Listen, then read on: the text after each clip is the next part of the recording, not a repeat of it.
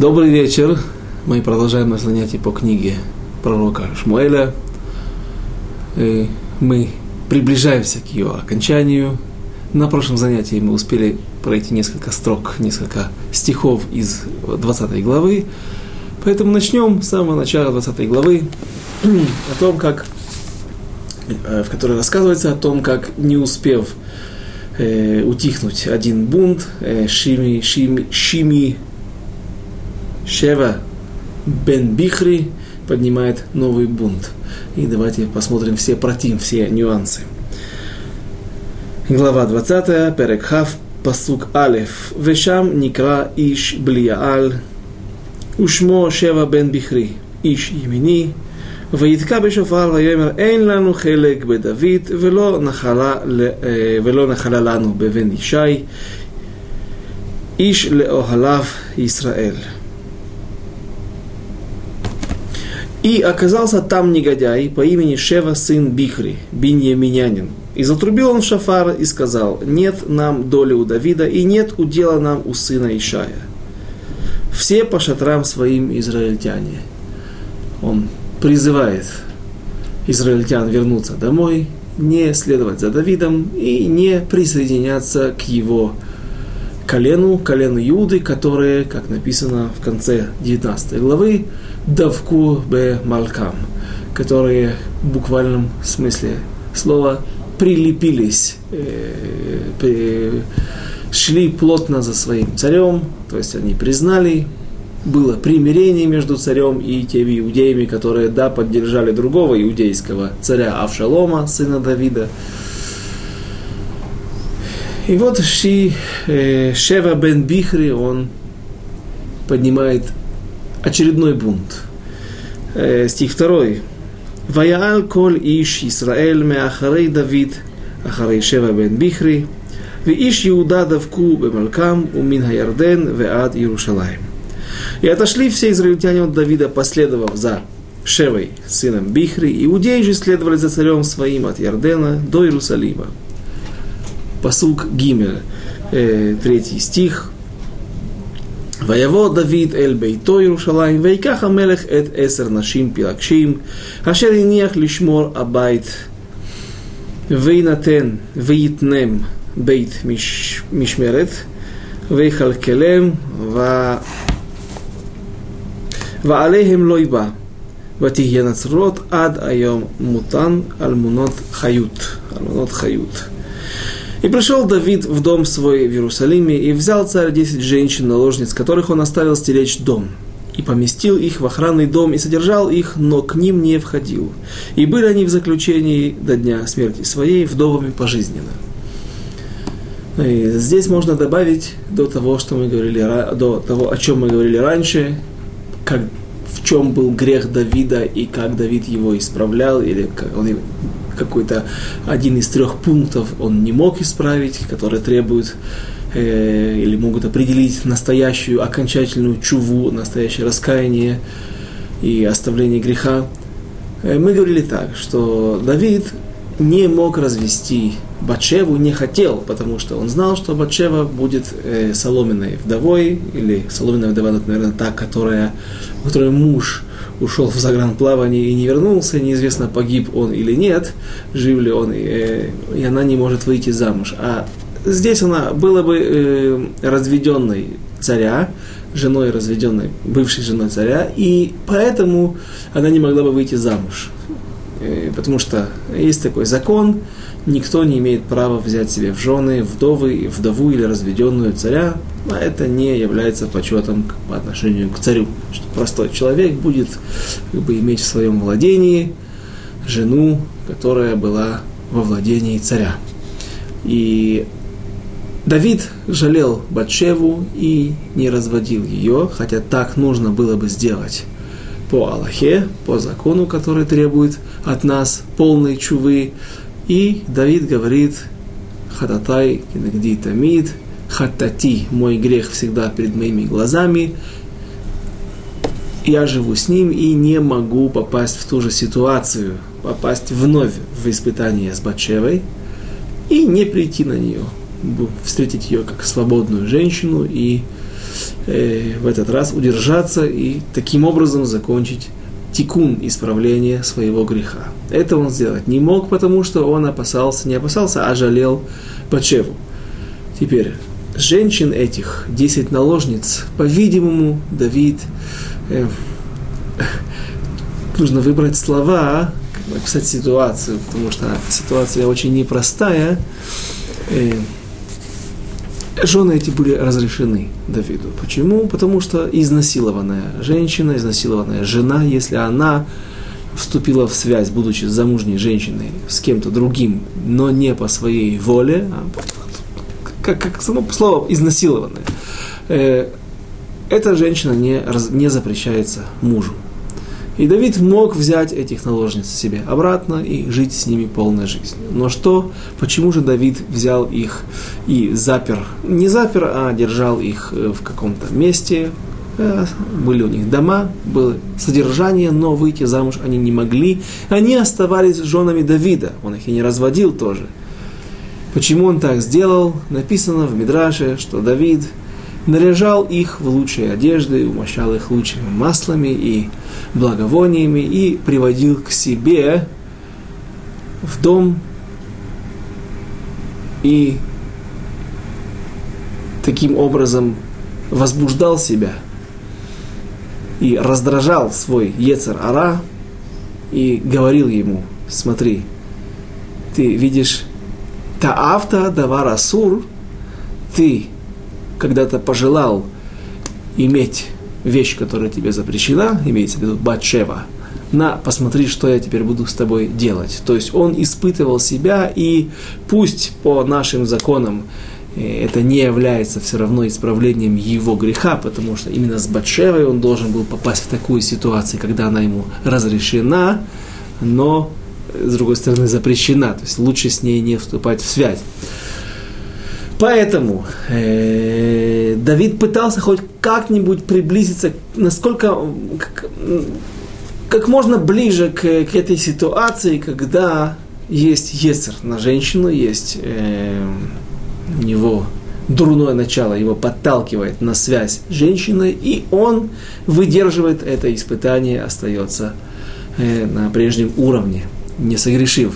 И вот это делал Давид, постоянно со своими наложницами. И вопрос, конечно же, который все зададут, а эти женщины, что они не, их судьба не важна Давиду, их боль не важна Давиду. Может быть, наверняка у многих или у всех были дети от Давида, но родить еще детей это никогда никому не, не помешает. И э, просто не жить с мужем. Основное предназначение женщины. А Керета Байт, она хозяйка дома. Дом – это семья, это муж, это дети. И всего этого они были лишены да, в количестве десяти, а не одна Батшева.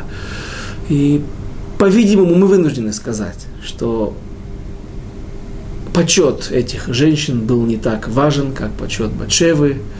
И ситуация их была не таковой, как ситуация с Батшевой. То есть у них, наверное, были дети, это уже пол беды, и не нам судить, и не нам давать определение в процентах, сколько, какая у них беда, как, какое у них ощущение, половина или, или другие проценты, но э, другого объяснения нельзя здесь дать. Наверное, их ситуация была не так страшна, в какой, в, как, как та ситуация, в которую могла попасть бы Батшева, будучи разведена Давидом, ибо он должен был это сделать сразу же после того, как умер тот ребенок первый, который родился от них, и когда... Э, и то есть она осталась бы без детей. И вот это объяснение, которое я здесь нашел, на эти стихи. И пойдем дальше. Да, еще можно добавить, что в конце дней э, Давиду, э, когда Давид, за то, что Давид э, поступил недостойно по отношению к одежде, когда он отрезал кнаф мейло шель шауль, э, краю пола, э, край полы, э, плаща, пальта, пальто царя Шауля. Э, за это и он был наказан в конце дней, что его одежда не грела. И тогда выбрали самую красивую женщину в Израиле, шунамитянку, э, и она работала ему, как, она была, она, она вышла за него замуж, и она могла быть с ним в близости, то есть спать с ним рядом, и греть его своим теплом. Это была цель.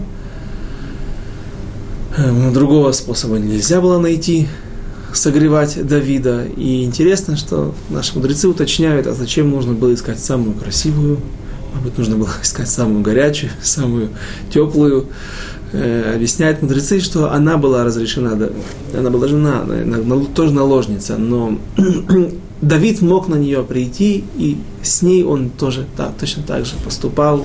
Он э, не был с ней в интимной близости. Это то наказание, которое устраивал, и то испытание, которое устраивал себе, наверное, ежедневно Давид. Так он до конца дней э, изнурял свой Ецер Ара, свое дурное начало против Арайот, э, которое подтолкнуло его к разврату.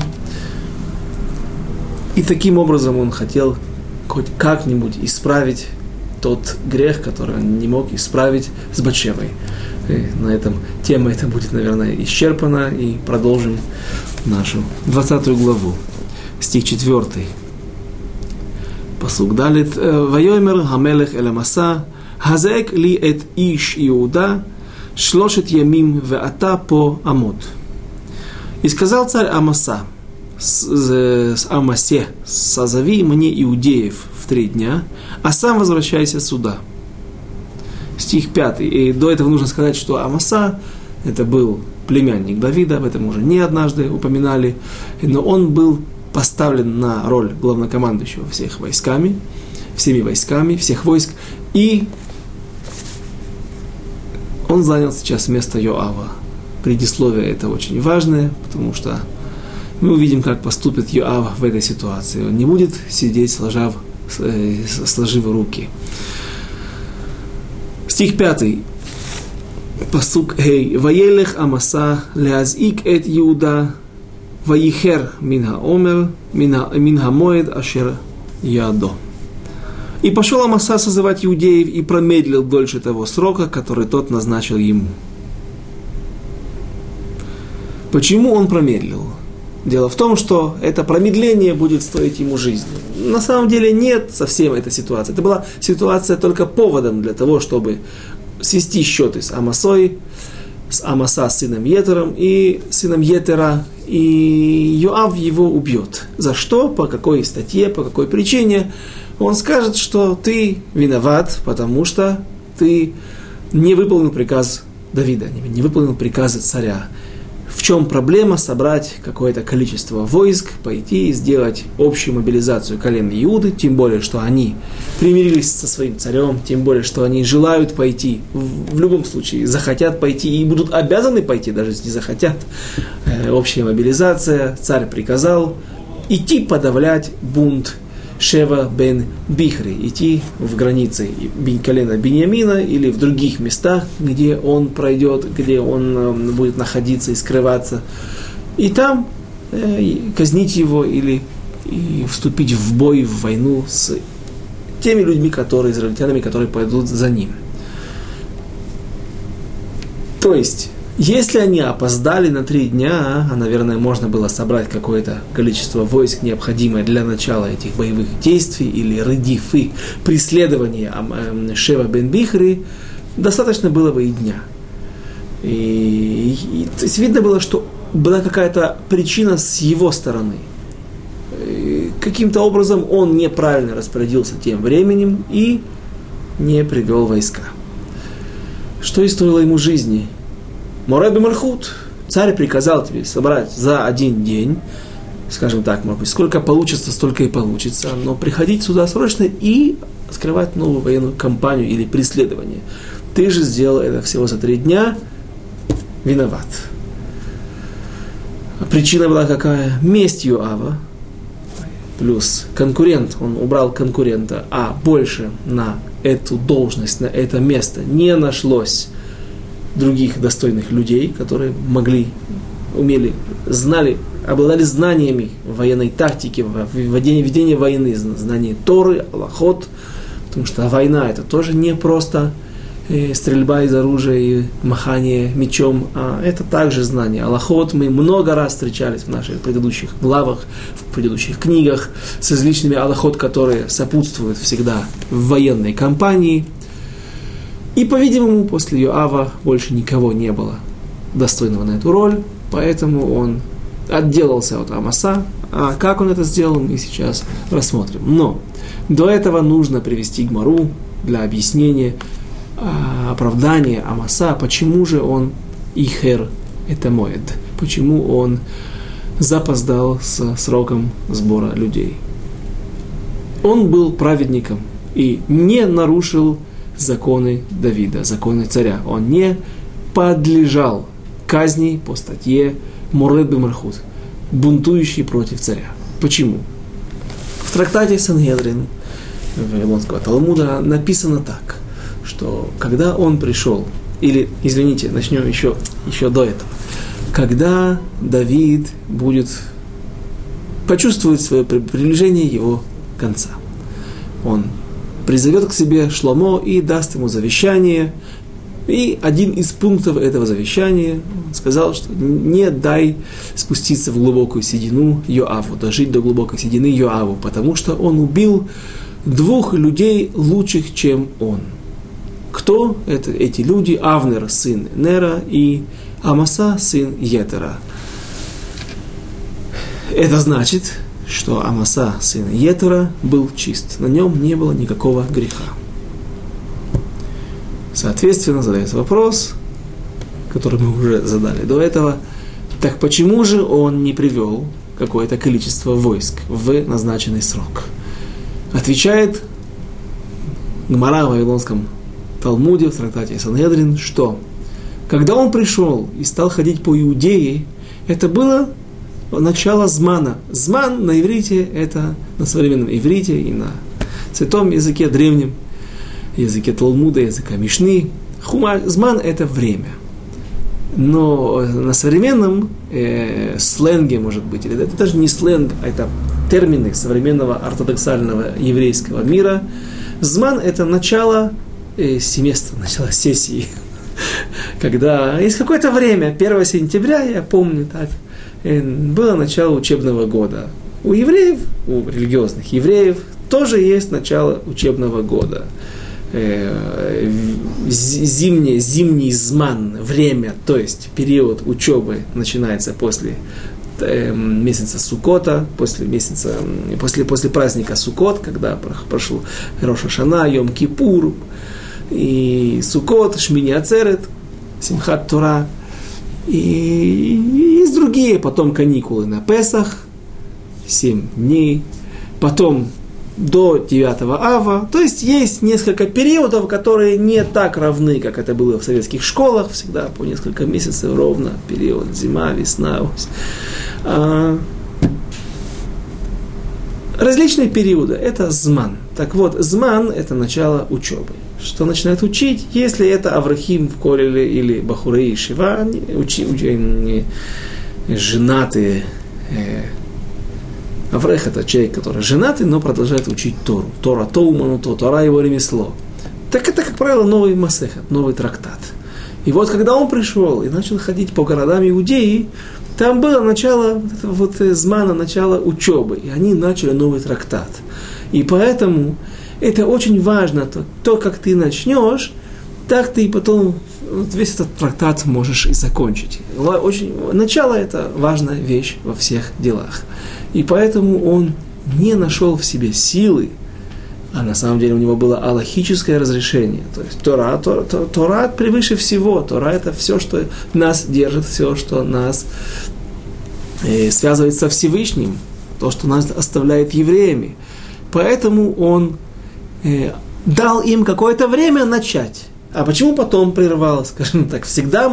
Потом это уже э, называется сделан задел. Люди вошли в тему, теперь можно прервать их.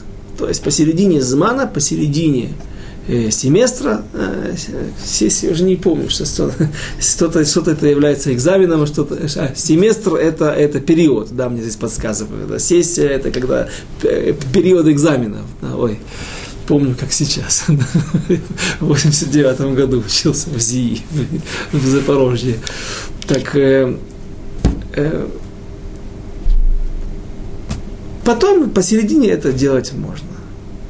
И, как мы видим, из слов Давида, из слов царя Соломона, что ты убил, когда он упрекает Йоава, что ты убил двух людей, которые были лучше, чем ты, праведнее, чем ты, мы видим, что Амаса сделал, поступил правильно. Если бы Давиду он представил это объяснение, Давид бы с ним согласился, сказал, Ишаркоях, большое тебе спасибо, ты молодец, потому что нечестивцев много, с ними один пришел, другой, э, другой придет, э, с ними мы расправимся с Божьей помощью. А Тора – это Тора.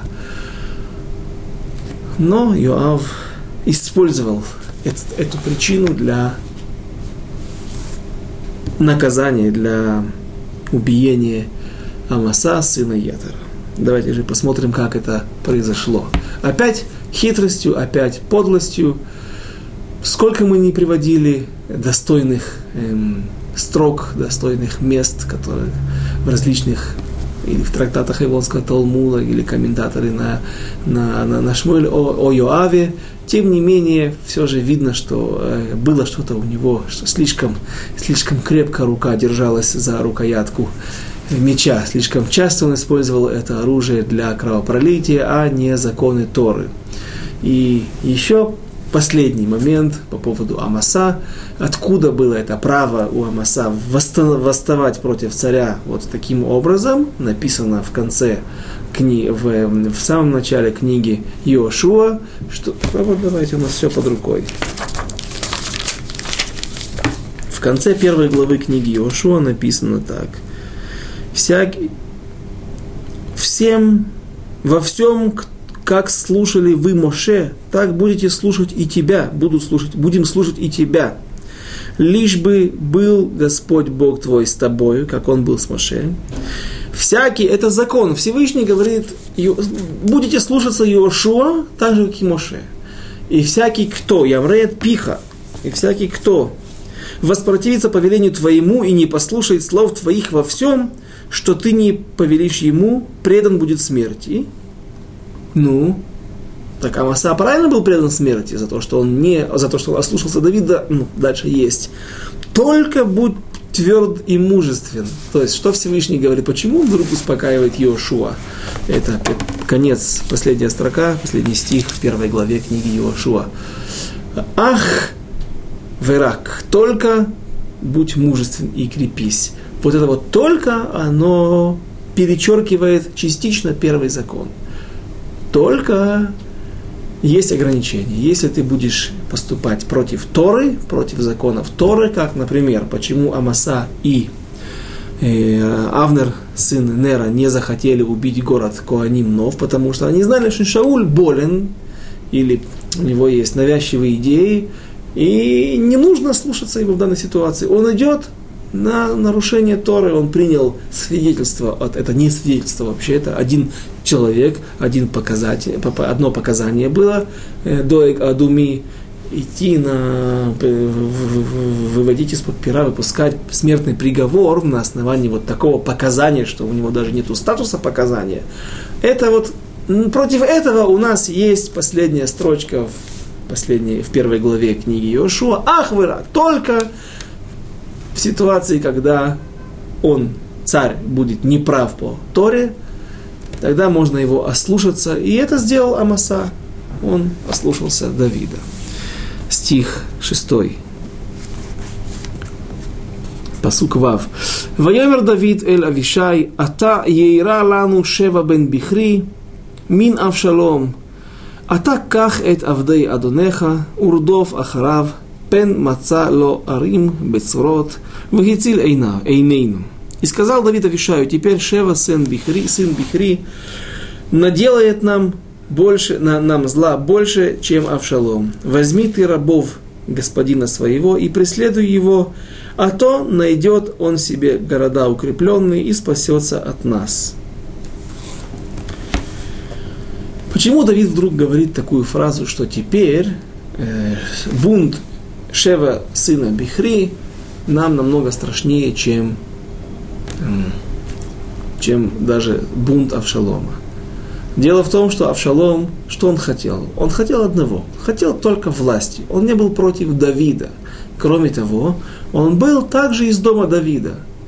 Он, к сожалению, не знал или не понимал, что есть пророчество которое было у Давида, что именно сын Батшевы, Шломо Амелех, царь Шломо, он будет править, он будет преемником Давида на престоле.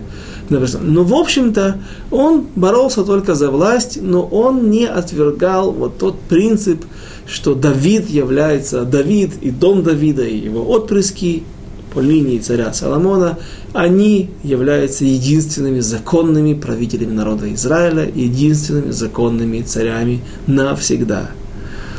И это один из принципов веры, который сформулировал Рамбом, и он так звучит, что тот, кто верит во Всевышнего, что Тора дана была на, на горе Синай, что Машей главный пророк, и он перенес все это, при, принял от... Ну, в общем, все, все, все он принимает, только одно он не... Есть такие люди, знаете, они приходится работать иногда с приближающимися людьми, э, кто это, они выбирают себе, что в это я верю, в это я не верю. Им есть прощение, потому что с них спроса нет. Они действительно на, на, на этапе приближения и от нас зависит, как мы их сможем приблизить и объяснить, и убедить, что несоблюдение, непризнание одного из принципов делает человека, лишает человека права на будущий мир, право на Олам Аба. Так вот, тот человек, который, как говорит Рамбам, в принципах веры, тот, кто не признает над собой гегемонию дома Давида, то есть царство дома Давида, Давида и его отпрысков, тот является койф, тот кофер башем, тот отрицает и Всевышнего. Так что же говорит Шева бен Бихри? Шева бен Бихри как раз отрицает все. Посмотрите, здесь двойное есть отрицание. Вернемся в самый первый стих, в котором говорит он так, после того, как он потрубил в шафар и сказал, «Нет нам доли у Давида, и нет удела нам у сына Ишая». В, в, в пророках написано так, и, и кажется, пророк Ишаяу говорит в одном месте, что Всевышний выбрал Иуда, Миколь Бейт Израиль, из всего дома Израиля выбрал Иуду для, царь, для, для того, чтобы поставлять народу Израилю царей. И из дома Иуды выбрал семейство Ишая, а из Ишая выбрал Давида. Зачем такое тройное повторение, зачем такое кфилут, удвоение? Скажи, Давид, он единственный царь, потому что выбор был несколько раз. Если мы вспомним картину, когда предстает вся семья, кроме Давида, перед глазами пророка Шмуэля, когда он был послан Всевышним на помазание на престол нового царя, и Давид, э, пророк Шмуэль, увидев первого сына, старшего сына Ишая, он сказал, «Ах, канегет ашер мишихо».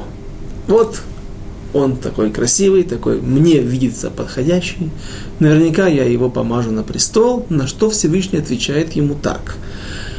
Альтабет эль марэу гвакомато, киме астив. Не смотри на его высоту. Все мы разбирали, почему ему нужна высота, почему на, на, на, его, на его статность, на его габариты. Наверняка в общем выражении лица, в общем, общий вид был очень внушительный кимеастив, ибо я его презрел, я его отвергнул. За что? За то, что он когда-то гневался на Давида, а царь человек, который свойственен, которому свойственен гнев, он не может быть лидером, он не может быть правителем. Зачем нужно было так говорить? Скажи, это не он, его я не выбрал. Это, это только что объяснение такое, что на самом деле и все братья Давида были великие люди и были уготованы, и были Рауим, Рауи это, э, были достойны быть царем. Только каждый смог, не смог, а совершил какой-то проступок в своей жизни, и поэтому Всевышний их отверг. Ну, то есть Соответственно, правит, теперь мы понимаем, почему правильно говорить, что вы, выбор пал на колено Иуды, это понятно всем. Потом на дом Ишая. Скажи, и Давид из колена Иуды. Нет, потому что весь дом Ишая прежде всего был готов, был пригоден для того, чтобы быть царями, царем народа Израиля. Но потом была еще, был третий выбор, который сделал Всевышний. Из всего дома Ишая он выбрал Давида. И получается, что Шева бен Бихри отрицает все. Не только отрицает право Давида на престол, не только отрицает право Иша, эм, его семейства на престол. И колено Иуды, все он отрицает. Ну, конечно же, он биньяминянин, биньяминовец. И, разумеется, он вспоминает те хорошие дни, когда его царь, э, и царем был царь Шауль из колена Бениамина, и было приятней жить со своими при власти. Дальше стих седьмой. פסוק ז' ויצאו אחריו אנשי יואב והכריתי והפליטי וכל הגיבורים ויצאו מירושלים לרדוף אחרי שבע בן בכרי. И вышли за ним люди Йоава и киритян, кирити и плейтим, ке, ке, боже мой, киритян, киритияне и плейтияне. Э, крити и плейти, мы уже говорили не один раз, это были семейства, которые были приближены к двору Давиду были люди, которые обладали сноровкой, то есть был такой спецназ или гвардия, которая охраняла, личная охрана, личный отряд, который охраняет Давида. Они были всегда под боком, они наверняка ушли в изгнание вместе с Давидом за Иордание, их они, соответственно, вернулись в Иерусалим, и их не нужно было легаес мобилизировать, делать общую мобилизацию и идти собирать их по Иудее. Они всегда под рукой. Как-то мы в одном месте, где встречались эти имена, Крити и Плейти, мы говорили, что Торгум пишет на арамейском языке Кашая векалая. Кашая это слово каштая, может быть, от слова кешет. И калая от слова ликлоа, то есть бить в цель прощой. То есть это были метальщики и стрелки. Э, таким образом, немножко другое объяснение. Это были эм, опять же, тот же спецназ, но это не какие-то особые семейства, кланы, которые получили это право э, быть приближенными Давида. Как бы там ни было, понятно, что это отборные войска. Немногочисленные, но хорошо отработанные. Стих седьмой. «И все храбрецы, и вышли они из Иерусалима, чтобы преследовать Шеву, сына Бихри» Посук, шмо, э, восьмой стих, посук хет. הם עם האבן הגדולה, אשר בגבעון, והמסע בא לפניהם, ויואב חגור מידו לבושו, ועליו חגור חרף מצומתת על מתניו בטהרה, והוא יצא ותיפול. И вышли за ним, когда они были возле большого камня, что в Гивоне – Амаса появился перед ним. Амаса теперь идет с людьми и ведет за собой войска, которые он должен был собрать три дня назад и появиться, а не сегодня. А Йоав был одет в свое воинское одеяние, на котором пояс с мечом, прикрепленным к бедру его, в ножнах. И когда он, Йоав, вышел, то, нож, вышел, то ножны упали.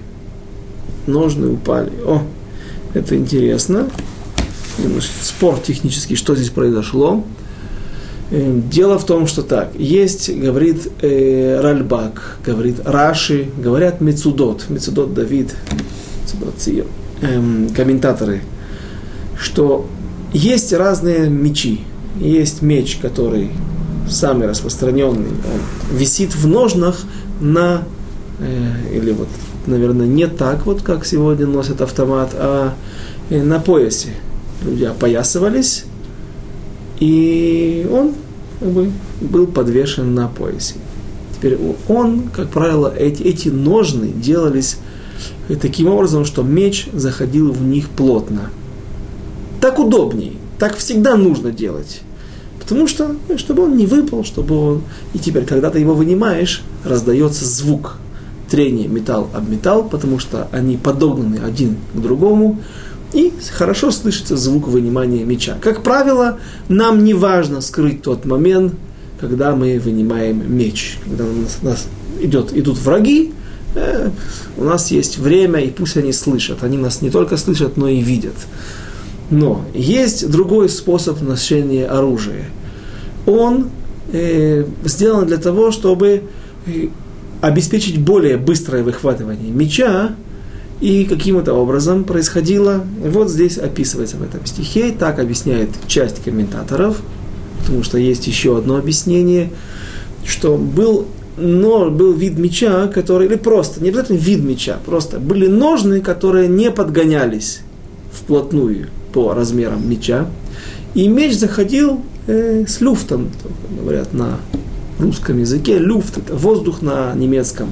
То есть есть, э, есть ревах, есть пространство между мечом, и он держится там, но при определенном наклоне, при определенном движении его легко можно выбить оттуда или направить, чтобы он сам начал скользить и выходить оттуда бесшумно.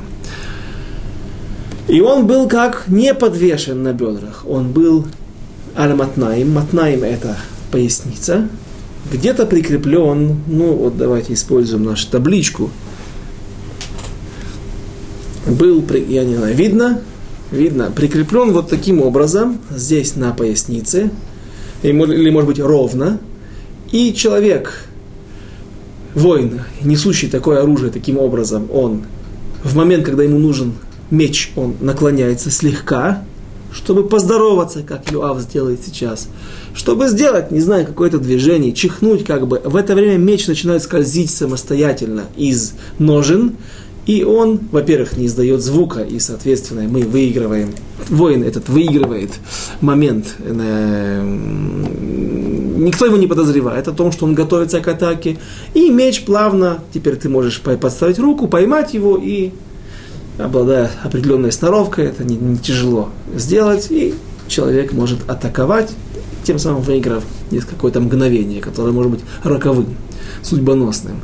Другое объяснение, которое говорит Мальбим, немножко, немножко сказал, сказал немножко иначе. Он говорит, что он наклонялся таким образом, что ножны сами скользили с меча. Все это было прикреплено. Непонятно, каким образом это крепилось.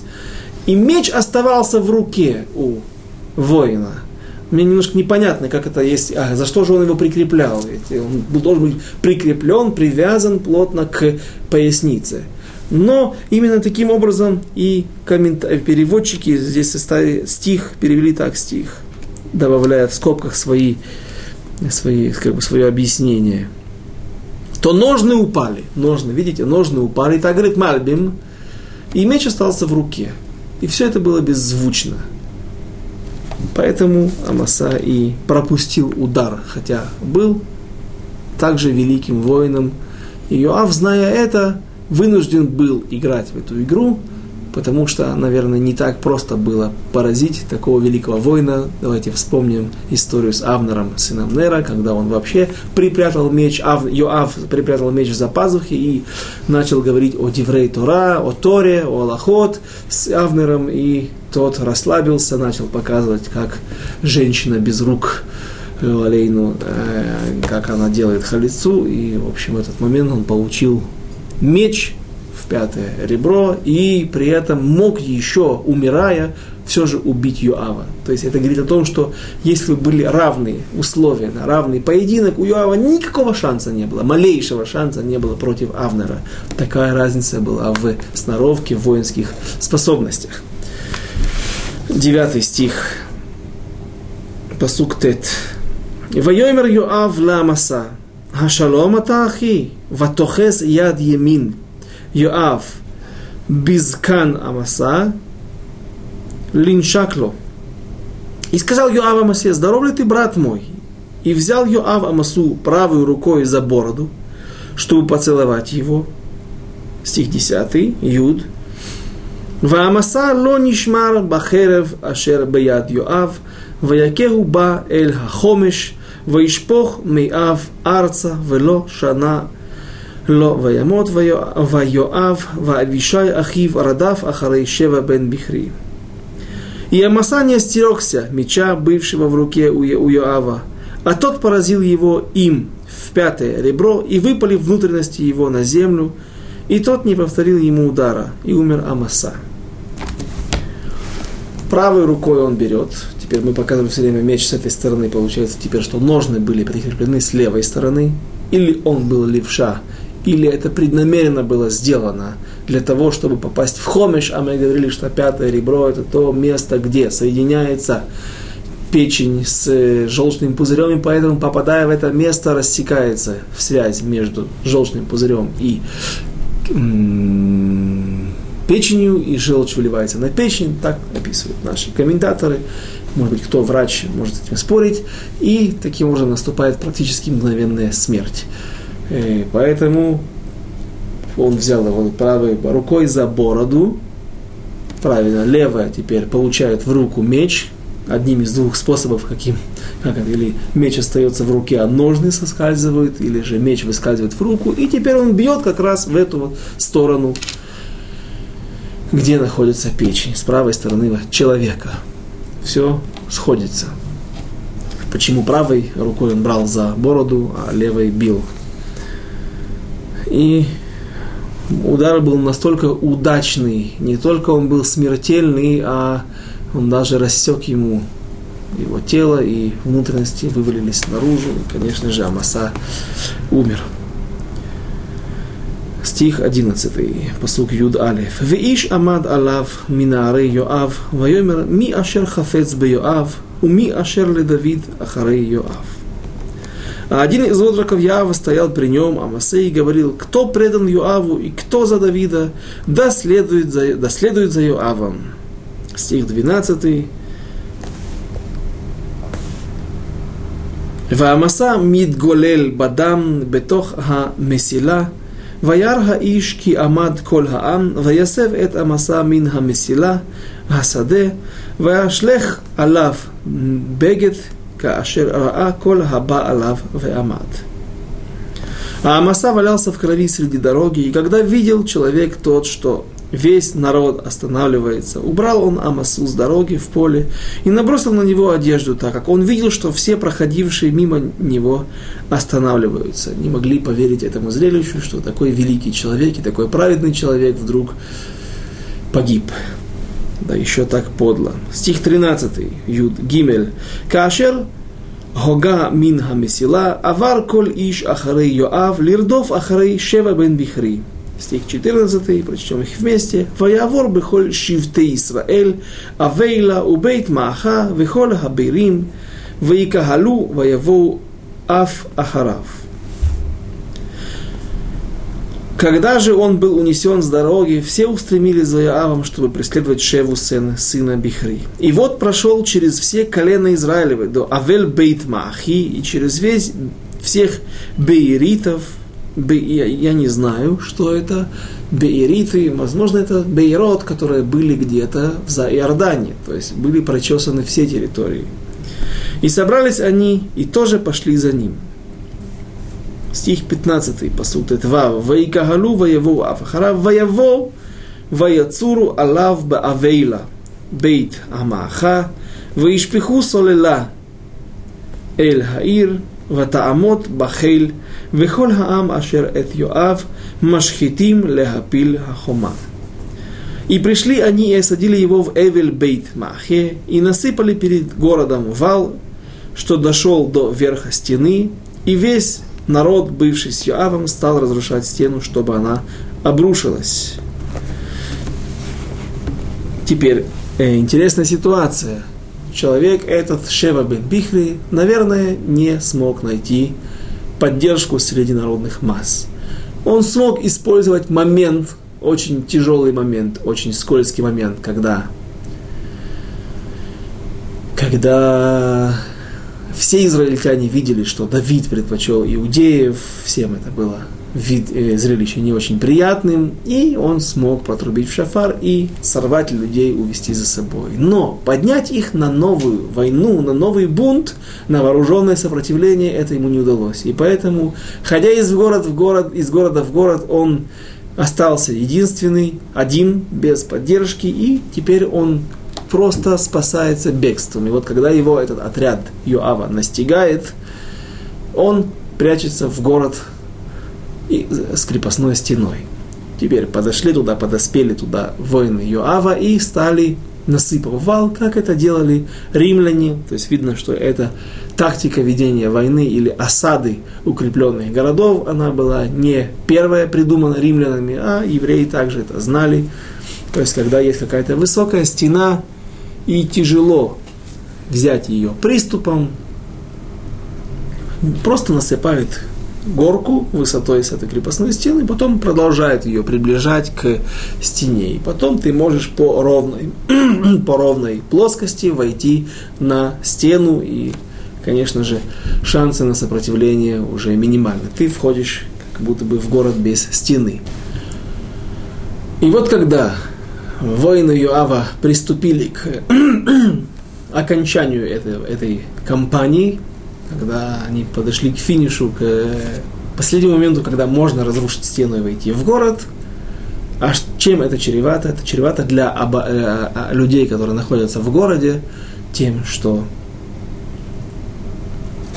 они будут также причислены к, э, в, к разряду тех людей, которые участвовали в бунте.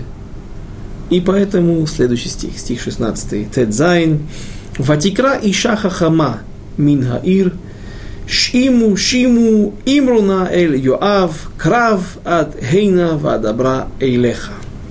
И закричала одна умная женщина из города, послушайте, послушайте, прошу, скажите Йоаву, подойди сюда, чтобы мне поговорить с тобой. Кто эта женщина? Закричала одна умная женщина. Кто была эта женщина? Мидраж говорит, что это была Серахбат Ашер, то есть ей огромное количество лет, свыше 400 лет, или около 4, да побольше, если я не ошибаюсь. Сарах Баташа, побольше, если она родилась еще 400 лет уже, э, почти 369 лет. Храм в Шило, мешкан в Шило, э, менее 200 лет изгнания в Египте. Ну, в общем, пожила. Умная женщина, и что она говорит Юаву? Пасук Юдзайн, стих 17. Э, Вайкрав элея ватоймер хаиша хаата Йоав, вайомер они ватоймер ло шма диврей аматеха, вайомер шомея они, анохи. И подошел он к ней и сказала женщина, ты ли Юав? И сказал он, я. И сказала она ему, выслушай слова рабы твоей. И сказал я, слушаю. Стих 18, Юд Хет. Ватоймер леймор. Дабер и добру варишона леймор. Шаоль ишаалу беэвель вехен хатейму э, хейтаму. И она сказала так, следовало бы прежде поговорить, спросить авейлитов,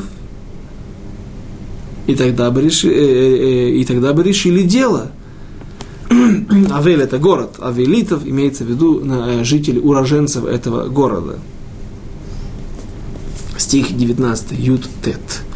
אנוכי שלומי אמוני ישראל, אתה מבקש להמית עיר ואם בישראל, למה תבלה נחלת השם? Я из мирных и верных людей в Израиле, а ты хочешь разрушить один из материнских городов в Израиле? Зачем губить тебе удел Господень?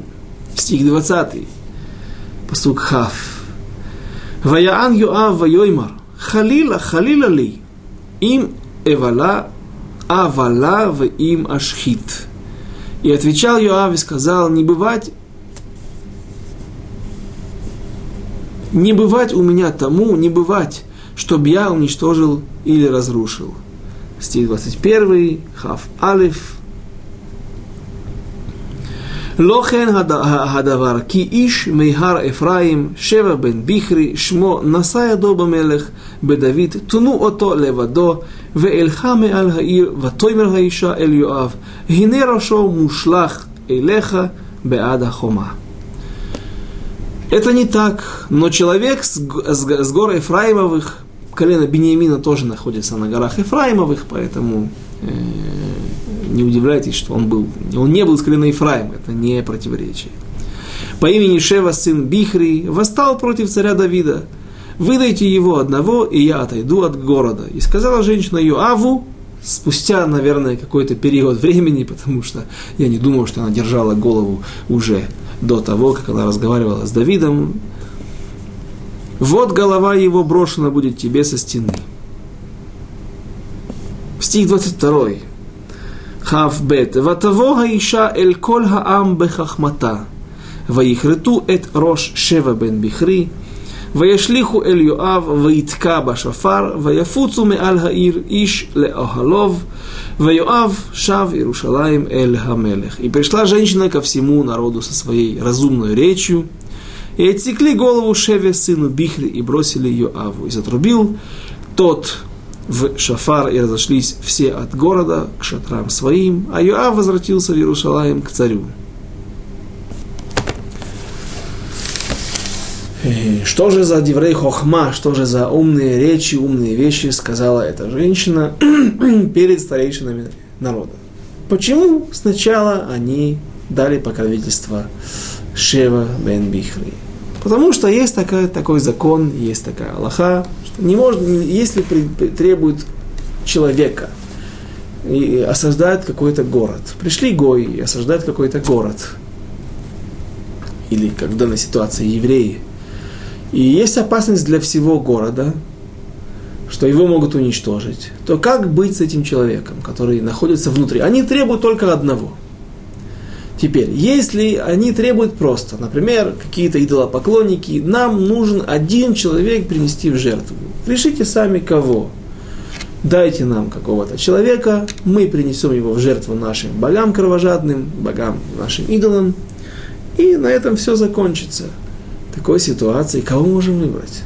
У кого есть силы, у кого есть право решить кто – понятно, что нужно стоять до конца. Но если же есть человек, один человек, который виноват, который, э, скажем так, не виноват по отношению к нам, к евреям, он наш брат, всегда останется нашим братом, но он не совершил никакого преступления против Всевышнего, против еврейского народа и против нас в том числе. Но вот пришли римляне, и это я просто рассказываю, была такая история описывается в Вавилонском Талмуде, когда потребовали, кажется, в городе Лоде, у раби Лезера потребовали, и он выдал одного человека. Так потом Илья, Илья Уаннави перестал к нему приходить. Хотя, несмотря на то, что Аллаха, в конце концов, говорит, что в такой ситуации, когда есть один виновный, не по отношению к нам, а у него есть счета с римлянами. И он э, известно, что, что теперь весь город положить из-за него. Нужно его выдать. Выдали, но есть в этом что-то, э, поэтому Илья он и перестал к нему приходить. С одной стороны, это правильно, с другой стороны, это не очень хорошо, не гладко все. Но в этой ситуации, в которой находимся мы, ситуация совершенно иная. Человек этот преступник, он преступник против Всевышнего, он преступник по, отношению к вам. Поэтому и эта умная женщина и выдала им все эти аллахот, сказала, что же мы даем покровительство такому человеку, мы что, хотим сделать ему хесед, хотим сделать ему милость, а на самом-то деле мы сами, на нас даже возложена обязанность казнить этого человека. Потому-то она не просто выдала его обратно. И этого было бы достаточно. А они отрубили ему голову. Они сами исполнили этот смертный приговор, которому он должен был подлежать. И выбросили голову, бросили, показав в знак Симан, как, как знак, что бунт закончен и что мы сами на твоей стороне, у нас нет никакого удела в этом преступлении, в этом бунте против Давида. Э, наши мудрецы, мудрецы современные, сомневаются о ситуации, пытаются учить из этой ситуации, на другие ситуации. Например, кто-то бросает осколочную гранату в группу людей, в, столп, в, в, в столпотворение людей. И человек знает, что у него есть, сколько гранаты берет обычно, у лимонки берет время, 3 секунды, пока она взорвется. У него есть возможность взять ее и выбросить в сторону. Но что? У него есть возможность выбросить только в одно место, например, где есть другой один еврей. Можно ли спасти жизнь десяти человек, взяв жизнь другого человека? Говорят наши мудрецы, нет. Но если ты знаешь, это не, ты не, то, не совсем уверен, что погибнет тогда человек, даже тот один, ты бросаешь, ты не знаешь, есть там кто-то. Очень может быть, что есть. Эта ситуация уже, соответственно, более легкая, но нет четкого объяснения, нет четкого установления. Смотрите, как важна человеческая жизнь и как мудрецы очень остерегаются, чтобы э, дать нам право лишить жизни кого-то другого, спасти тем самым э, жизни других десятков людей. Э, давайте теперь закончим, у нас осталось несколько минут. Закончим э, 20 главу.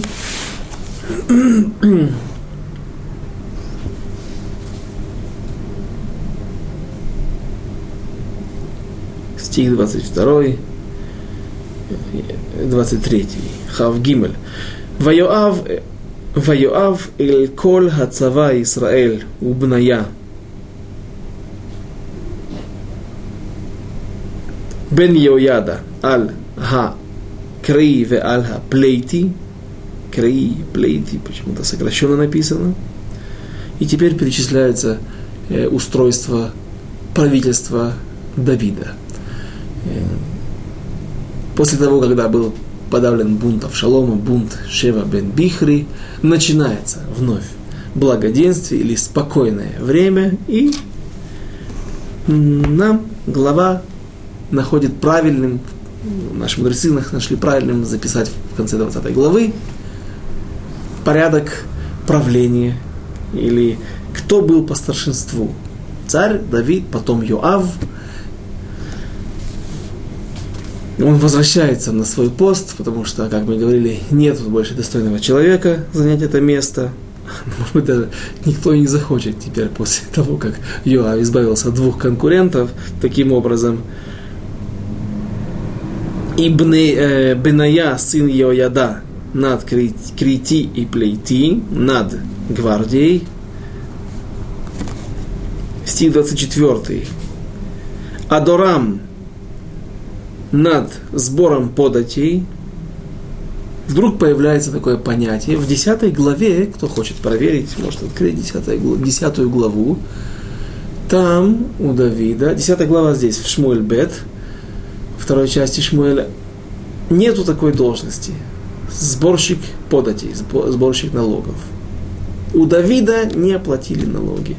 Народ Израиля был свободен. И говорят наши мудрецы, что после того, как люди, народ Израиля, как колено Иуды, так и другие, как другие, так и другие колени, поддержали бунт Авшалома, то, вернувшись на престол, Давид не побоялся, хотя мы видели, что он сначала пытался заигрывать с народом Израиля, пытался вести правильную политику, чтобы не упустить, и мы видели, что вот Шева бен смог увести, почти увести весь народ от Давида, но тем не менее, когда он укрепился у власти, он обложил весь народ налогами, то есть появилась новая статья управления – государства, новая статья доходов, но и нужен человек, который будет управлять этим, этим э, разделом. Э, э, это не была месть, но это было как наказание народу за то, что они поддержали Авшалома. Сборщик подати Йошафат, сын Ах, Ахилуда, летописец, Шева, писцом, Цадок и Авьятар священниками, также Ира, Яиритянин был первым при Давиде. Ира Яири, по-моему, первый раз мы его видим, мы его видим, когда он написан. А, э, кто он был? Это был Ребе, один из уч- учителей Давида. Потому он был первым при Давиде. На этом мы заканчиваем наш сегодняшний урок. Время наше подошло к концу. И Байзрат Ашем, следующая, 21 глава, которую мы начнем с Божьей помощью через неделю, будет нам рассказывать о том, или мы попытаемся понять, разобрать, что же там написано, о чем она нам говорит, о том, как будет голод во времена конца, в конце правления Давида, и какая причина этого голода, и как решить проблему Давид. Об этом мы поговорим через неделю с Божьей помощью. А на этом мы вынуждены остановиться. До свидания. До следующих встреч. Шалой Марисваэль.